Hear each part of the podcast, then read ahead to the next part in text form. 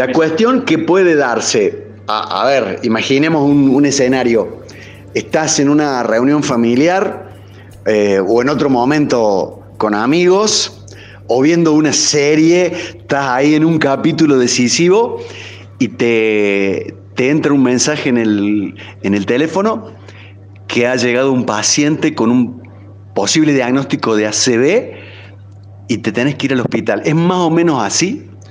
En realidad, en mi caso, eh, ya me llaman con el paciente por un ACV. Nosotros tenemos diferentes formas de ACV.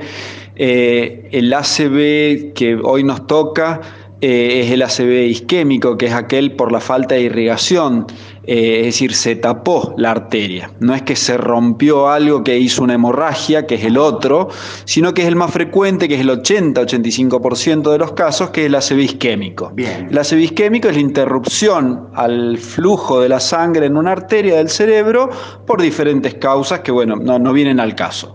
No, sí, enseguida vienen. Bueno, las principales causas o lo, Primero los factores de riesgo. Los factores de riesgo es la hipertensión, la obesidad, el sedentarismo, es decir, no hacer actividad física, el colesterol alto, la diabetes, el tabaquismo, el peor de los enemigos, que hace que las arterias se tapen eh, por el colesterol, por todas estas cosas.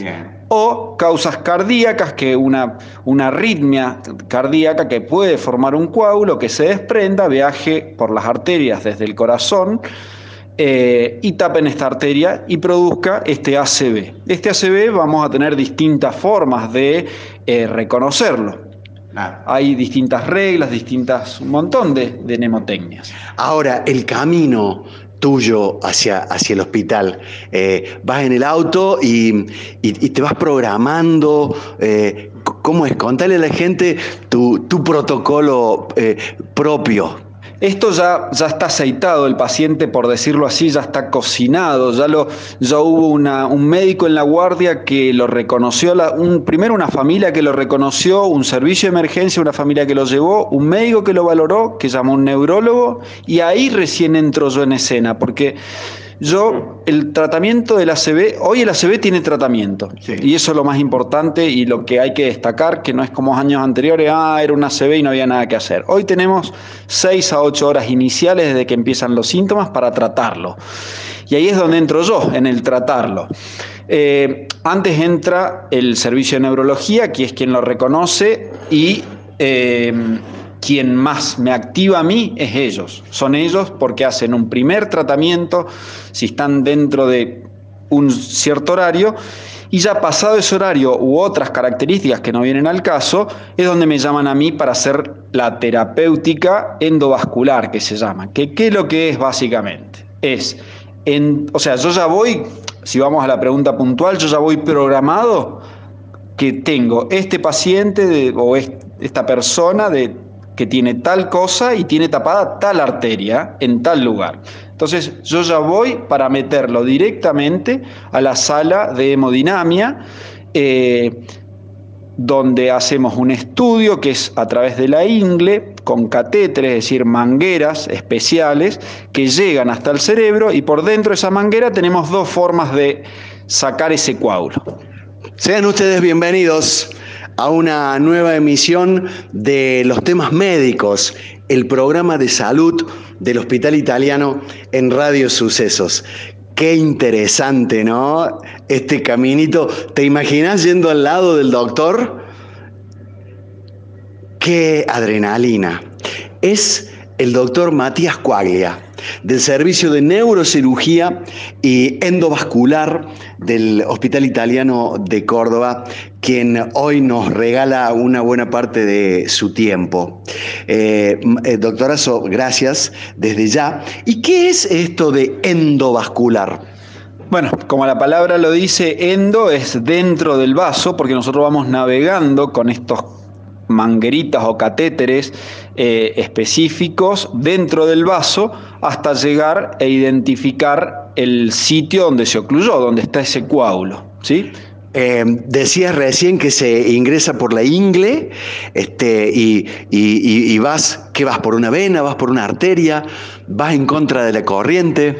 Vamos por una arteria eh, primero por la arteria aorta y de esa arteria aorta nos vamos a ir a meter a las distintas arterias que van hacia el cerebro. ¿sí? Ah, Son un montón de ramificaciones que, hay dentro de esas arterias y nosotros lo vamos viendo en vivo eh, a través de un equipo específico que se llama angiógrafo, no viene al caso, eh, y vamos eh, hasta llegar a la arteria mucho más chica, imagínense que hay a, la arteria que generalmente vamos, es una arteria que mide entre 4 y 3 milímetros de diámetro, o sea, algo muy, muy finito y muy delicado.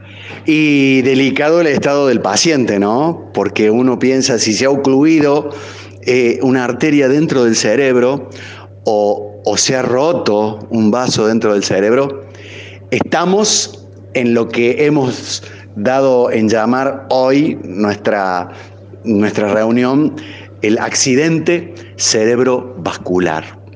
Y, y cuando yo escucho accidente, doctorazo, pienso en algo que, se podía prevenir. O, está mal nombrada esta patología? Bueno, eso, uno de mis maestros, eh, donde me formé en lo endovascular, él no, nos, no le gustaba usar la palabra accidente, porque justamente él hablaba que era un ataque, no un accidente. ¿sí? Si bien la mayoría lo nombramos como accidente, eh, incluso yo, pero bueno, él decía que era un ataque, porque realmente es un ataque cerebrovascular por el daño eh, que le genera y la discapacidad que genera para esta persona y esta familia. 29 de octubre de cada año eh, se celebra el Día Mundial de la Lucha contra el, el ataque por ACV, que no es otra intención que la de informar a la comunidad, la de visibilizar acerca de esta patología. Pero claro, el doctor Quaglia y, la gente de, neurología y neurocirugía del Hospital Italiano lo ven todo el año. Ese es el año, es el momento del ACV. ¿Qué frecuencia tiene esto, eh, doctor? Y es, es muy alta, es el o sea, de los ataques cerebrovasculares, el 80% es eh, por, una causa isquémica. Y si lo vamos a ver mundialmente, es la segunda causa de discapacidad y hasta de mortalidad. En realidad es la primera causa de discapacidad y la segunda causa de mortalidad o tercer causa hoy es medio discutido. Pero, o sea, lo que vamos es que algo extremadamente frecuente, muy frecuente, acá no importa raza, religión, sexo y hasta años. Si bien obviamente es más frecuente en pacientes más añosos o mayor de a partir de los 55 60 años, pero en jóvenes por otras razones también se da.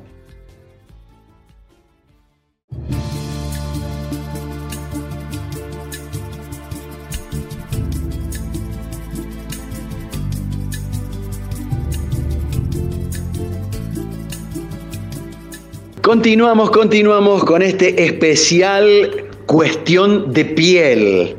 Estamos en el servicio de dermatología del Hospital Italiano de Córdoba. Nos acompaña la doctora María Emilia Salazar, médica dermatóloga, y había planteado a la salida del bloque anterior algo que seguramente los dejó enganchados. Manifestaciones cutáneas del COVID-19 además del tema respiratorio, además de la fiebre, además de una gripe importante, ¿qué, puede hacer en la piel, doctora? Bueno, como hablábamos en el bloque pasado, eh, cinco manifestaciones cutáneas se han ido estudiando eh, a medida que ha ido eh, transcurriendo la pandemia. Unas son lesiones en áreas acrales, áreas finales de la piel, áreas frías, eh, serían los dedos de las manos, los dedos de los pies, que son ah. similares a los sabañones que ah. vemos en el invierno. Esas manifestaciones son más frecuentes en los niños. También se han visto reacciones urticariformes tipo ronchas, maculopapulares, lesiones vesiculosas o ampollares y también lesiones de tipo vascular, similares a una púrpura, a una vasculitis. Es notable que aparición nueva de estas cosas nos tienen que mandar al clínico o al, o al dermatólogo. Bueno, en principio a veces puede demorar la consulta con el dermatólogo, puede... Y me preguntan aquí qué son las lesiones maculopapulares. Las lesiones maculopapulares son lesiones de piel que se observan como simil granitos, podría decirse, para que se entienda de manera eh, general se ven elevaciones de la piel que suelen ser enrojecidas y esas son las lesiones maculopapulares. Las maculares son más bien manchas y las papulares las sobreelevadas pero pequeñas tipo granitos. ¿Y qué serían las lesiones de tipo urticaria? Y las lesiones urticariformes son ronchas similares a las que observamos cuando hay una picadura de un insecto, por ejemplo. De ese tipo son las lesiones urticariformes y tanto las maculopapulares como las urticariformes podemos observarlas en cualquier parte de la región del cuerpo cuando hay una manifestación por COVID. Perfecto. Doctora, enseguida queremos meternos eh, dentro del consultorio y saber cómo, cómo es hoy el ingreso, eh, la historia clínica, cómo es la semiología. ¿Tocamos hoy? Eh, ¿Cómo se observan? Me acuerdo, mis profesores de dermato andaban siempre con una lupa. ¿Qué usarán ahora? Pero he preparado durante toda la noche le cuento que he dormido muy poco pensando en esta pregunta que le voy a hacer. Este silencio es para crear cierta expectativa. Doctora María Emilia Salazar, ¿qué es la piel? La piel es el órgano más extenso que tenemos en el cuerpo, está conformada por varias capas, son tres. Eh, y principalmente tiene una función de barrera para evitar que penetren cuestiones eh, del ambiente, ya sea alergenos, ácaros, el polvo y también, por supuesto, microorganismos, las bacterias, eh, los hongos. Eh, además de esta función de barrera, también la piel comunica a todo el organismo con el medio externo, tiene mm, una función de homeostasis, ayuda a mantener la temperatura corporal y además por todas las terminaciones nerviosas que tiene, eh, nos, nos, revela las sensaciones táctiles, el frío, el calor, entre otras cuestiones. ¿El dolor? El dolor, por supuesto, la picazón. Calor. Exactamente. O sea que, mire, qué, qué dicotomía, ¿no? Barrera por un lado y me estaba tratando de imaginar lo que seríamos sin piel viene un abrazo y te, agarran el homóplato directamente, el hueso. y barrera, pero comunica. Exactamente, es una, una cuestión dual, podría decirse, ambivalente. Ambas cosas eh, le competen a la piel. Celulitis, eczema, acné, psoriasis, alopecia, urticaria, dermatitis, Enfermedades de transmisión sexual. Mira qué interesante todo lo que tienen que ver. Además, un capítulo importante con el tema de pelo y uñas. La piel, eh, nosotros los dermatólogos abarcamos tanto la piel como el pelo y las uñas. Hay muchos pacientes que desconocen eso, por lo cual cuando tienen algún problema específico tanto del pelo y de las uñas, no saben bien a quién dirigirse. Pero bueno, está, está bueno aclarar que nosotros también abordamos ese tipo eh, de anexos cutáneos. Para este señor que va manejando y que tiene un poquito de calvicie, ¿en un rato le, tiramos algún, eh, alguna novedad? Podemos eh, dar algunas novedades para la calvicie. Hay muchos tipos de calvicie, de alopecia, como se conoce médicamente, y por supuesto que tienen tratamientos específicos para cada una de ellas. ¿Toda calvicie tiene tratamiento? No toda, no toda calvicie tiene remedio, tiene resolución, eh, hay calvicies que son irreversibles. He ganado muchos eh, concursos de, crucigramas eh, contestando cómo se llama la inflamación de las uñas. Onixis. Eh, le, cuento porque es mi especialidad los crucigramas. Doctora Salazar, ¿vamos al consultorio? Usted dice adelante y entra hoy una persona con barbijo que ya pasó por los, medios sanitizantes. ¿Cómo es? Eh, a partir de ese momento la historia clínica, eh, el examen semiológico. Cuente, cuente. Bien, en general al paciente, bueno, se lo recibe en el consultorio previamente desinfectado con solución alcohólica al 70%, tanto las sillas, el escritorio, la camilla, todo lo que puede ser tocado por los pacientes, los picaportes. Eh, bueno, el paciente toma asiento, la historia clínica actualmente es electrónica, por lo cual está registrada en una computadora. Hacemos preguntas primero para conocer al paciente, sus antecedentes patológicos, si tiene enfermedades de base, hipertensión, diabetes, ha tenido algún tipo de cáncer, eso es relevante. ¿Cuál es la medicación que recibe habitualmente? Porque eh, hay medicamentos que pueden generar lesiones a nivel de la piel. Eh, y también si hay antecedentes de alergias, ya sea alergias a cuestiones del ambiente o también a medicación. En la historia clínica muchas veces me gusta registrar el fototipo del paciente. El fototipo es la coloración que tiene su piel. Ah. Los fototipos van del 1 al 6 y el fototipo 1 sería el más claro, es decir, pacientes que tienen una piel súper blanca, en general ojos claros, pelo rubio o colorado, entonces son pacientes que por supuesto su piel va a ser mucho más sensible. Em, es relevante también para ciertas patologías de la piel o riesgos que se tienen, por ejemplo, con la radiación ultravioleta. Después vamos a la parte del motivo de consulta. Perdón, doctora, y así asciende en la, en la escalera de color, fototipo 2, 3, 4, 5 el último que es el moreno africano. Exacto, el fototipo 6 serían personas de, raza negra y se va ascendiendo, el primer fototipo no se broncea, es decir, solo se pone rojo ante la exposición solar, el segundo fototipo, bueno, tiene cierto bronceado, el fototipo 3 ya es una piel que tiene cierta tonalidad que ante la exposición al sol rara vez se quema, el 4 un poquito más y así sucesivamente hasta llegar al fototipo 6. Para la gente que lo conoce al doctor Salazar y que me conoce a mí, el Vichy Brizuela, ¿qué fototipo somos? Y yo creo que ustedes dos podrían tratarse de un fototipo 3, 4 como mucho. Sí. Ah, Listo, lo tenemos ahí el paciente. Eh, ¿Motivo de consulta? ¿Se sigue preguntando? Sí, el motivo del de consulta, ¿qué es lo que trae al paciente al consultorio? Bueno, obviamente puede ser múltiple, acné, alopecia, como hablábamos, picazón de la piel, alteración de la morfología de las uñas, mm. lunares, controles de lunares, aparición de nuevas lesiones en la piel que le llaman la atención a las personas, verrugas.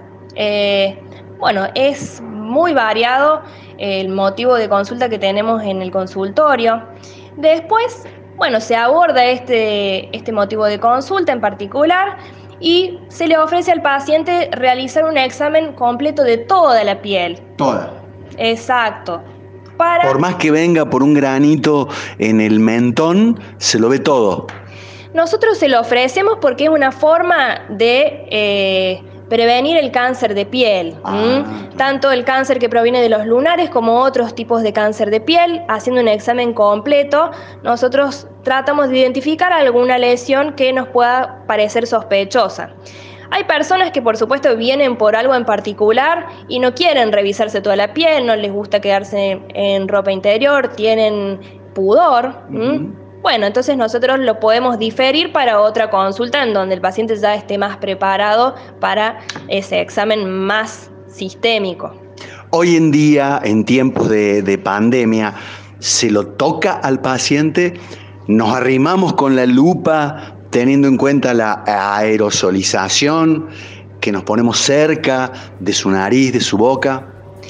Sí, tomamos contacto, preferiblemente eh, usamos guantes o si no, por supuesto, después de tomar contacto con el paciente, nos higienizamos las manos con eh, jabón y agua o bien con la solución alcohólica y nos acercamos al paciente porque muchas veces en dermatología hay que mirar de cerca, justamente como vos decís, con la lupa u otro dispositivo que utilizamos que es el dermatoscopio, que es semejante.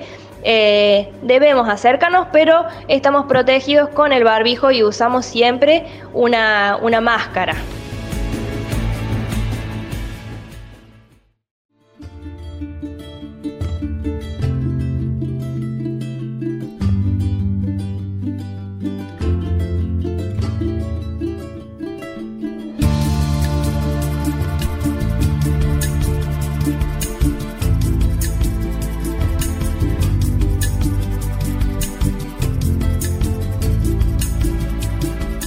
Y en un año muy especial como el que nos toca vivir, eh, qué bueno poder salir de los casos y de la curva plana y la curva ancha y la curva alta y cuándo llegará la vacuna para tomarnos un respiro. Pero claro, viene el doctor eh, Matías Cuaglia y, y, nos mete con el Día Mundial de la lucha contra el ataque del accidente cerebrovascular y estamos en hemodinamia y metió el catéter y está tratando de dilatar esa arteria del tamaño de una virome. Pero te invito, eh, doctorazo, a que retrocedamos la, la película, como sabemos hacer en la tele, y nos vayamos seis horas antes, o ocho, o cuatro, o tres, a la casa de ese paciente, a la casa con ese, y ¿Cómo empezó esto? Que hoy, que en este momento tenés jugado en, la sala de hemodinamia o en el quirófano o en la terapia. Sí, antes lo primero que es algo muy importante que vos dijiste, eh, todos hoy estamos con el COVID. Eh, todo es COVID y es mucho más frecuente el ACV que el COVID. Entonces, y los ACV no han dejado, no están en pausa si vamos a la película de la grabación, no están en pausa hasta que pase el COVID. El ACV sigue. Y hay que reconocerlo, porque para poder tratarlo necesitamos de la población que sepa que es un ACV, que sepa reconocer un ACV, porque es fácil reconocerlo cuando ya el paciente no mueve un brazo, no mueve una pierna, pero por ahí hay antes cositas que pasan desapercibidas, que parecen sonzas, que, ay, acostate un ratito y se te va a pasar y pasó el ACV y pasó el tiempo de ese paciente para tratar ese ACV. Entonces, ¿qué hay que hacer? Hay reglas, hay mnemotecnias, hay formas de memorizar para poder reconocer. En este momento, doctor, en, en, en el Facebook de Radio Sucesos, hay un video del servicio de neurología. Aprovechamos para mandarle un gran saludo a la doctora Pamela Dorrego, la jefa, y toda, y toda la muchachada que lo integra, donde han eh, desarrollado cómo reconocerlo y la técnica del abrazo. Abrazo con H y con S. Tenemos un por de errores de ortografía cuando inventamos las cosas y todo esto gracias a, la doctora Dorrego. Eh, ¿Abrazo qué es? Abrazo dijimos con H, HA de habla, ¿sí? Una alteración en el habla, una alteración en la palabra, que no entiende, que no sabe decir, que le sale con la lengua bola, como a veces decimos, ¿sí? Bra de abrazo, de brazos, es decir, se le cae un brazo, se le cae una pierna, quiere agarrar las cosas con la mano y se le caen, no la domina, no puede hizo de sonrisa. Vemos que el labio se le cae para un costado, que cuando toma agua se le derrama el líquido por el costado. Todas esas cosas que no son normales y no es, ay, quizá estoy un poquito nervioso y ya se me va a pasar. No. U otra forma, que es un poco más de cosas que podemos nombrar, es la regla de las 5C. De las cinco letras C. Exactamente. ¿Por qué? La primer C es de cabeza. Cabeza porque hay un dolor, un dolor muy muy fuerte como un dolor que nunca tuvo, no ese dolor que solemos tener porque me estoy nervioso, porque estuve al sol, no, es un dolor que nunca en su vida tuvieron, tuvieron y aparece muy de repente. C de cabeza, dolor. La otra C, de cuerpo. ¿Por qué? Por lo que dijimos recién, de la debilidad, ya sea una debilidad de un brazo, de una mano, de una pierna, de un pie. No hace falta que sea una debilidad completa. Podemos tener una debilidad de cualquier parte del cuerpo y ser una ACV. La tercer C, dijimos, cabeza, cuerpo, confusión. El paciente que está, que no recuerda, que se perdió, que en qué día está, que no reconoce a la familia o que está hablando sonceras, que está hablando mm. cosas que no son. ¿Sí? Está confuso, no entiende y no es habitual que le suceda este tipo de cosas. La cuarta C, la de ceguera, ya sea de un ojo o de otro ojo, ¿sí? que tiene una alteración en la visión, que se atropella las cosas y es porque en realidad no está viendo bien. Y lo último, la caminata, que camina con dificultad. Pero esta dificultad no solamente por la falta de fuerza, sino por pérdida del equilibrio, pérdida de la coordinación, que camina como borracho y obviamente no fue por haber ingerido eh, alcohol. Eh, pero bueno, uno lo puede confundir. O tomó un vasito de, de, vino y empezó con los síntomas. Sí, pero un vasito no va a hacer que te confuso o que camine mal. Entonces, no minimizar los síntomas. No decir, ah, por esto, anda a dormir un ratito y se te va a pasar. Claro. Es el peor error y es lo que muchas veces vemos. Eh, Doc, por supuesto que si llega a tener eh, los famosos factores de riesgo, que, que vamos a, a charlar en un rato, con, mayor ahínco le tenemos que poner eh, atención. Exactamente.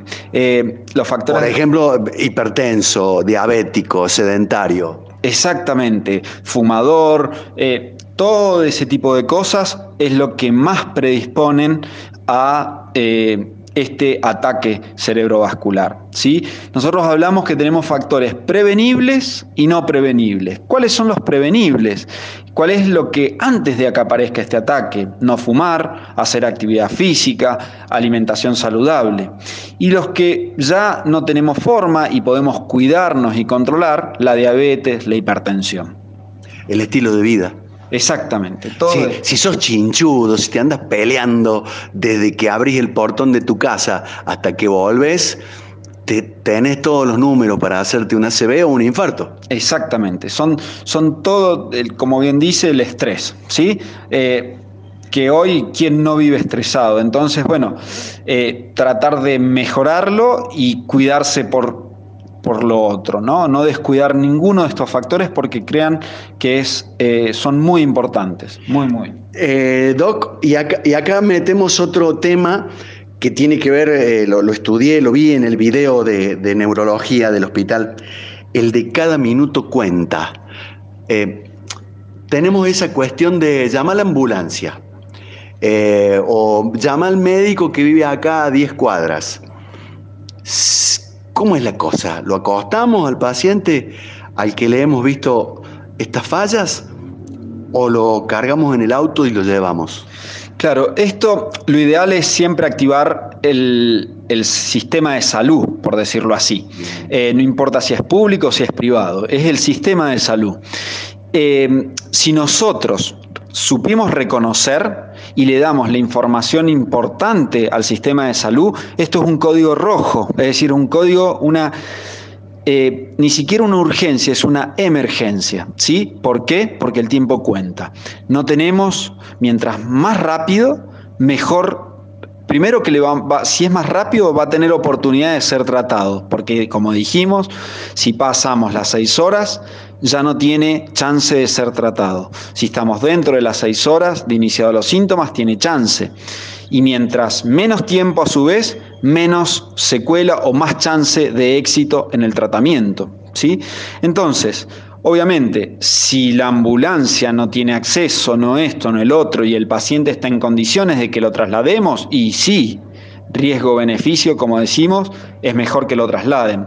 Pero si nosotros informamos bien a quien nos, ya, a quien nos atiende el teléfono en el servicio de emergencia y le decimos, creo que está sufriendo una ACV porque tiene tal y tal cosa, ese sistema de emergencia lo más seguro es que no demore y actúe rápidamente.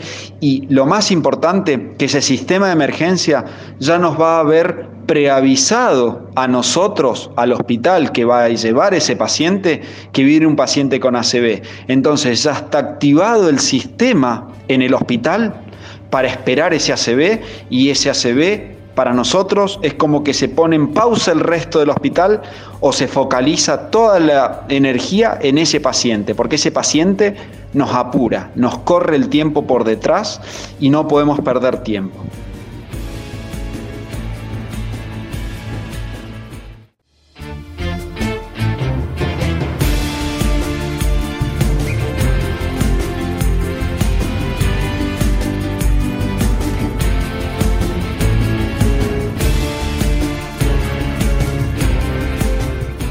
El más bello encuentro de dos almas enamoradas es, sin dudas, de piel a piel.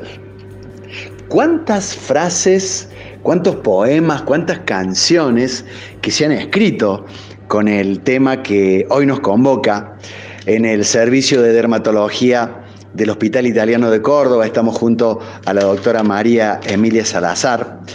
Y con el paciente en consultorio, ya hecha la historia clínica, revisado, se utiliza también pedir eh, métodos complementarios de diagnóstico y cuáles son. Bien. Eh, los métodos complementarios de diagnóstico que vamos a solicitar tienen que ver en relación a la patología que tenga cada paciente.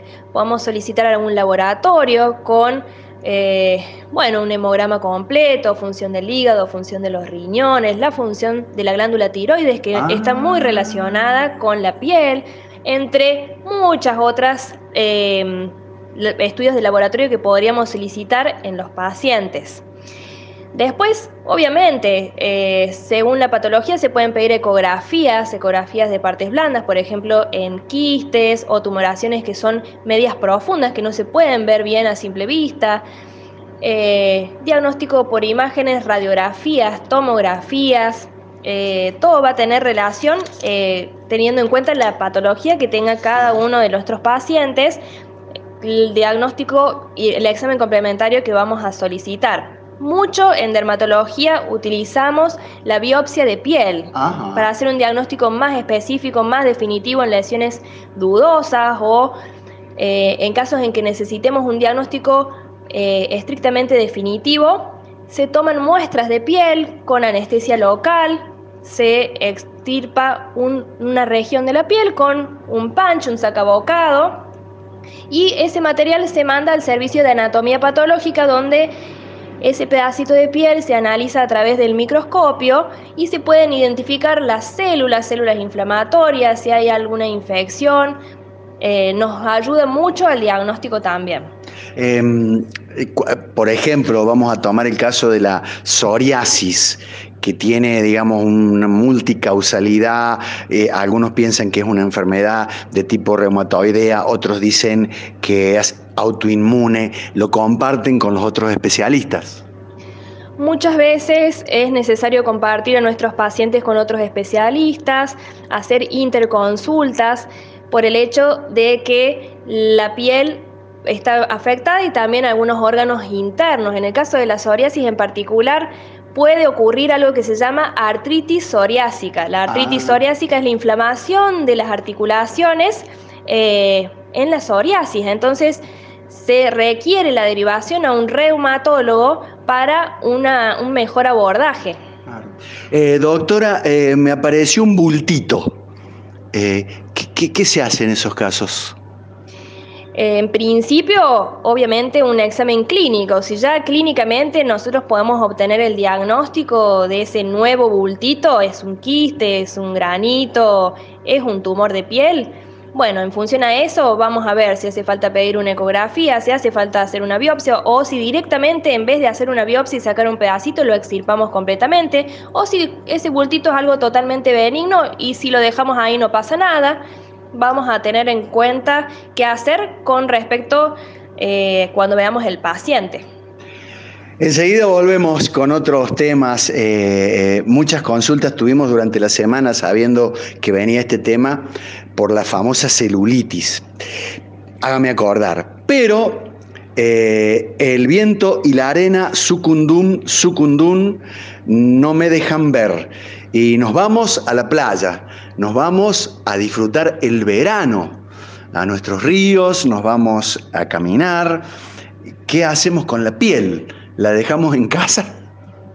Eh, bueno, no, durante esta época del verano es importante tomar ciertos recaudos para protegerse del sol. Si bien me interesa recalcar que los cuidados del sol, de la radiación ultravioleta, debemos realizarlos todo, todo el año, en esta época estival que nos invita a realizar actividades al aire libre, eh, a realizar deportes, que es, una época en donde muchas personas optan por tomar sus vacaciones, donde se utiliza ropa que no nos cubre totalmente la superficie cutánea, estamos más expuestos a la radiación ultravioleta. Como nosotros sabemos, el sol tiene efectos beneficiosos, como es la síntesis, por ejemplo, de la vitamina D, que está muy en boga actualmente, eh, pero también hay efectos negativos, perjudiciales, contraproducentes por el sol. Estos efectos pueden verse de manera aguda, como una quemadura solar, que seguramente un gran porcentaje de la población ha tenido alguna quemadura solar en su vida, y efectos crónicos que vamos a ver a largo plazo a medida que esa radiación se va acumulando en la piel, que es el fotoenvejecimiento, eh, el sol produce lisis, ruptura de las fibras elásticas de la piel, genera arrugas, eh, produce manchas en la piel, lo que produce un envejecimiento prematuro. También mucho más importante, el cáncer de piel. Eh, entonces, por eso, por todas estas cuestiones, debemos protegernos del sol más en esta época. Cuando somos del tipo cutáneo alto, eh, recién hablábamos uno, súper blanco, dos, un poquito más oscurito, tres, cuatro, como Vichy y Salazar. mientras avanzamos, ¿tenemos que cuidar menos en realidad, por supuesto que, ¿eh? por supuesto que los fototipos claros, bajos, eh, son mucho más sensibles al sol y requieren mayores cuidados. Eh, pero en realidad los cuidados del sol se recomiendan en todo tipo de piel, tanto en los fototipos claros como en los oscuros. Es preferible que todas las personas tomen los recaudos a la hora de exponerse al sol. Vamos a las farmacias del hospital italiano porque tenemos que pedir nuestros eh, protectores.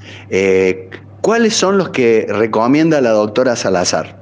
Bien, bueno, ¿qué es un protector solar? Los protectores solares son compuestos tópicos eh, de uso externo que se colocan sobre la piel que van a cuidarnos de los rayos ultravioletas, que son los nocivos.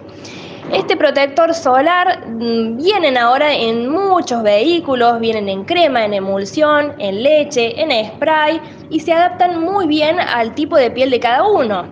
Pieles grasas, pieles secas, em, incluso vienen ahora los que tienen conjuntamente maquillaje que utilizan mucho las mujeres. En principio, ¿qué debemos verificar de los, de los protectores solares? un factor de protección que sea al menos de 30.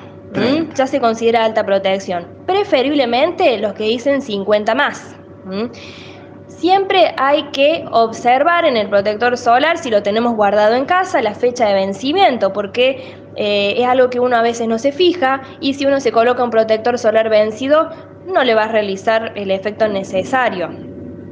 Em, una vez que nosotros compramos el protector solar, tenemos que fijarnos que diga que es apto para rayos ultravioletas B y A, que son exacto, que son los dos tipos de rayos ultravioletas que nos llegan a la piel y que van generando los daños.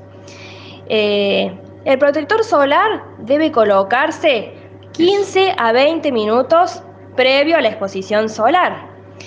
Y después hay que recordar renovarlo cada dos horas, porque no es, mm, no es lo mismo ponerlo, supongamos, a la mañana y estar expuesto hasta la tarde. Ese protector solar va generando un efecto en la piel que se va agotando a lo largo del tiempo y obviamente que si dejamos pasar más de dos horas y no lo renovamos, se pierde ese efecto. también es importante tener en cuenta que aunque el protector solar diga que es resistente al agua, eh, recomendamos volverlo a poner de todas maneras porque se va limpiando y eh, permite que penetre cuando no está presente en la piel la radiación ultravioleta.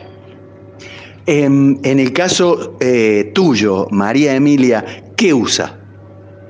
Bueno, uso protectores solares que tengan este factor, que sea de 50, de en general marcas que sean reconocidas. Obviamente eh, desaconsejamos las formulaciones que sean eh, generadas de forma casera, por supuesto, de marcas reconocidas, eh, vienen múltiples, tanto nacionales como internacionales, que son muy buenas y nos protegen eh, la piel en esta época del verano. ¿Y en qué forma? ¿Spray, emulsión, pomada, leche? Y a mí me gusta más que todo la, o la emulsión o la crema principalmente. Eh, yo en general no, no tengo problema en colocarme el protector solar. Hay personas que no les gusta ponerse crema, que en ese caso pueden utilizar los spray. Eh, siempre eh, los spray, una vez que uno se lo coloca, hay que dispersarlo con las manos porque puede caer de manera errática y no cubrir toda la piel. Claro. Eh, doctora, ¿y los aceites? Los aceites no se utilizan tanto como protectores solares en sí, sino que se han vendido eh, como bronceadores, que por supuesto nosotros no aconsejamos ese tipo de productos. ¿Qué hacemos con los niños? Los niños son eh, una población de riesgo en esta época. Los bebés que son que tienen menos de seis meses no se les puede colocar protector solar no se deben colocar al sol desde ningún punto de vista, hay que protegerlos con ropas, obviamente dejarlos en la sombra, porque no se les puede colocar protector solar, ya que su piel es muy sensible, puede generar alergias, no está apta para recibir este tipo de productos. Ya cuando el niño tiene entre 1 a 3 años, ya se pueden colocar protectores solares aptos para niños, eh, que son medios físicos principalmente, que no generan... Eh, una reacción química con moléculas de la piel y no generan alergias. Entonces, en los niños, protectores solares de factores altos, 50 como los adultos, cada dos horas también. Y obviamente eh, preferimos mm, desaconsejar exponer a los niños en los horarios más soleados, que serían de entre las 10 y las 16 horas. A todas las personas les recomendamos no exponerse en esos horarios donde el sol está tan fuerte.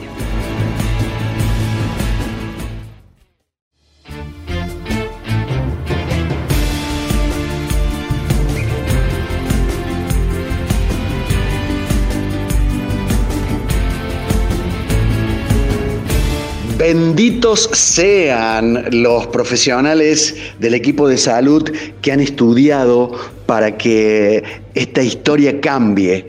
¿Qué historia? La del accidente cerebrovascular, que les digo, no hace muchos años eh, tenía un pronóstico ominoso y, con grandes secuelas. Hoy, como dice el doctor Cuaglia, vamos, vamos, vamos, vamos, pónganse las pilas, identifiquen, diagnostiquen, porque hay que meterle, sea isquémico, sea hemorrágico, cada minuto cuenta. Y se me ocurre pensar, eh, doctor, en medio de esta pandemia y la cuarentena y los protocolos, la consulta neurológica espera, el, paciente está esperando que pase todo esto para ir al hospital. ¿Ha disminuido la consulta en, vuestro gabinete? Sí, ha disminuido francamente eh, en nosotros y en el mundo. Eh, y no solo el ACV, disminuyó mucho el infarto. Entonces, el infarto de miocardio, el, eh, del corazón, ¿sí? Porque la gente tiene miedo. La gente tiene miedo eh, a contagiarse, de acudir a un hospital y contagiarse, pero a mí me daría más miedo eh, esperar, porque si esperamos no tenemos posibilidad de tratamiento. Si consultamos tenemos posibilidades de tratamiento y de andar bien. ¿sí?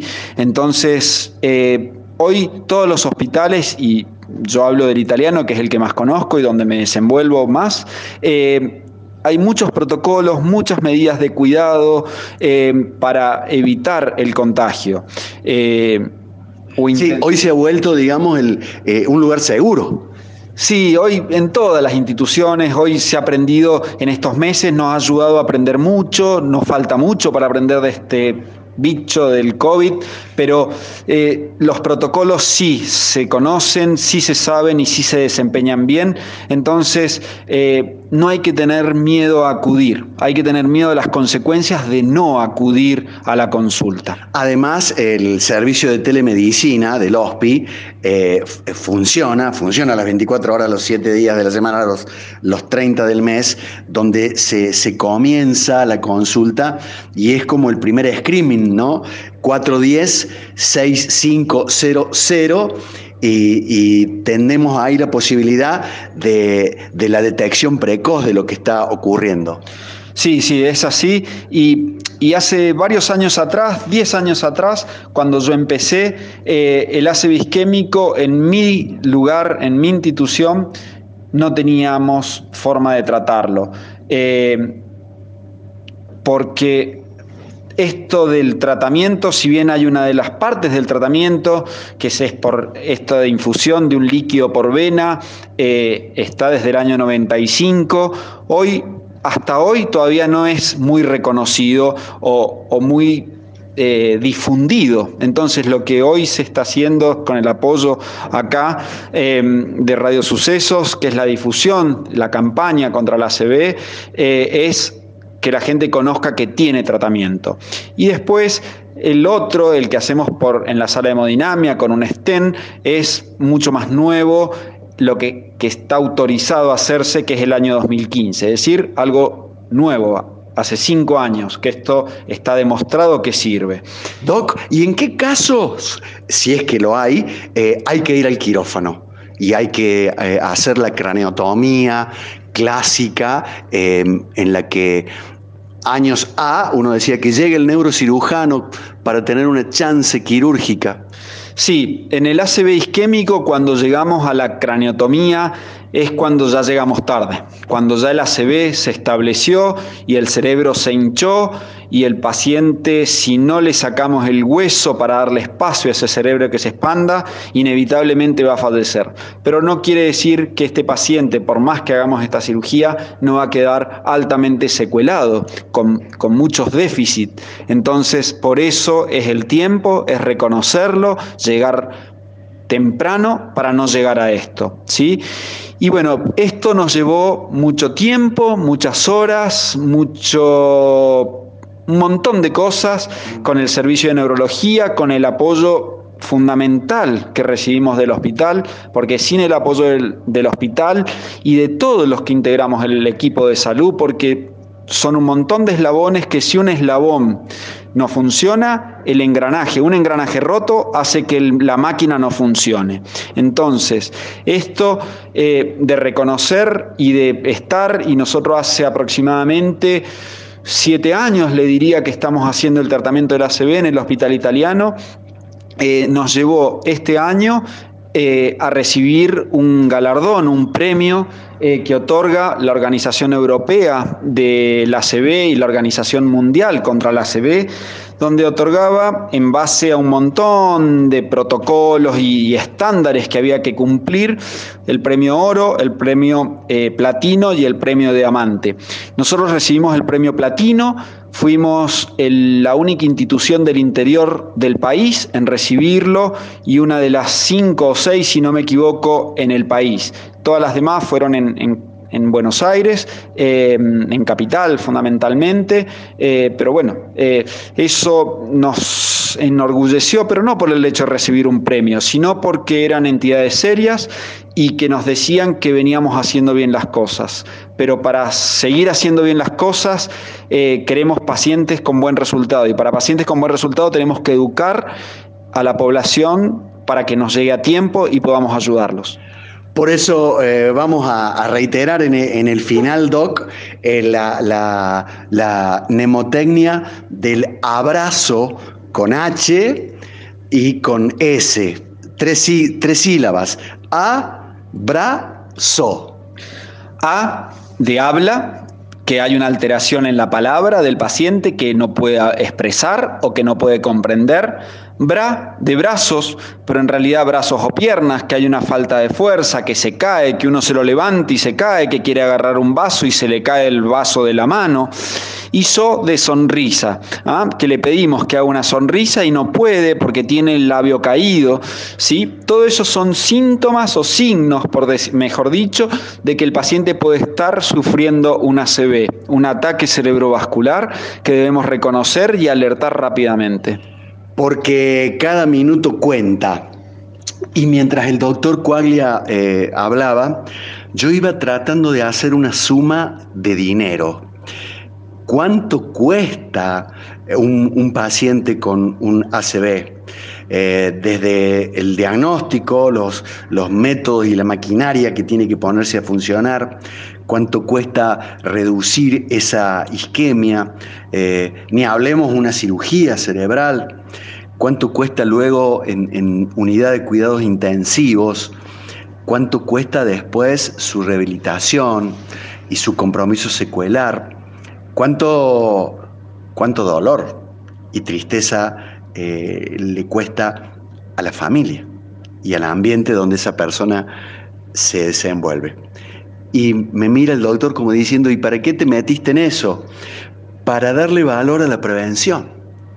A lo, importante que es si sumamos todo eso en plata, en angustia, en dolor, en tristeza, en desesperanza. Macho, comamos mejor, vivamos mejor. Si fumas, deja el pucho. Hace una buena dieta. No te olvides del ejercicio. No seas un chinchudo de M. ¿Qué te parece, doctora So? Totalmente, totalmente. Em, la medicina más cara, la medicina la dividimos en tres, primaria, secundaria y terciaria. La primaria es la prevención. La secundaria es la que ya tenemos que hacer el tratamiento. Y la terciaria, la terciaria es la rehabilitación. Pero cuando llegamos a la secundaria y la terciaria, llegamos tarde. Y la secundaria y la terciaria es la más cara. La más barata, como dice Vichy, es la primaria, ¿sí? La más barata y la más fácil de llevar a cabo es educando, informando y tomando conciencia, ¿sí? Y acá estábamos midiendo parámetros económicos y partes funcionales de esa persona, y pero lo más importante es la pérdida o lo que genera en, esa, en ese núcleo, en esa familia, tener un paciente que porque no hace falta que sea mi abuelo de 80 años, puede ser mi papá, mi esposo de 55, que trabajaba, que era el que la fuente o la mayor fuente o una de las fuentes, el 50% de las fuentes de ingreso de esa casa. Entonces, imagínense que ese paciente ahora lo tenemos en la habitación todo el tiempo postrado, alimentado por una sonda, sin poder abrazarnos, sin poder disfrutarlo y encima piensen todo lo que genera. Eh, es un poco eh, feo por ahí como lo decimos, pero hay veces que hay que decirlo así para que tomemos conciencia.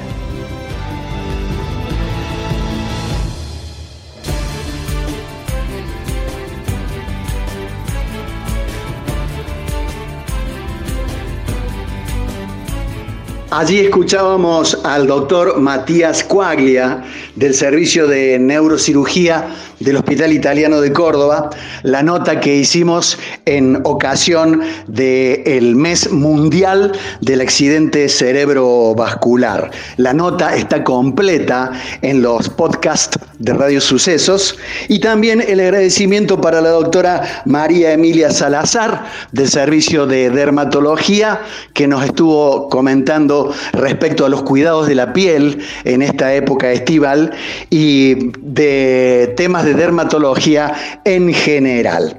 Para los que no escucharon el programa completo, este domingo a las 12 tenemos la reiteración. Para los que quieren consultar con los especialistas del Hospital Italiano, agenden el 410-6500, servicio de telemedicina y turnero. El programa de los temas médicos en su tercera temporada para nuestra querida audiencia. Planes de salud 0810 333 9701. Ayer, hoy y siempre, cuidar nuestra salud, el valor más preciado. Hasta el próximo encuentro con los temas médicos.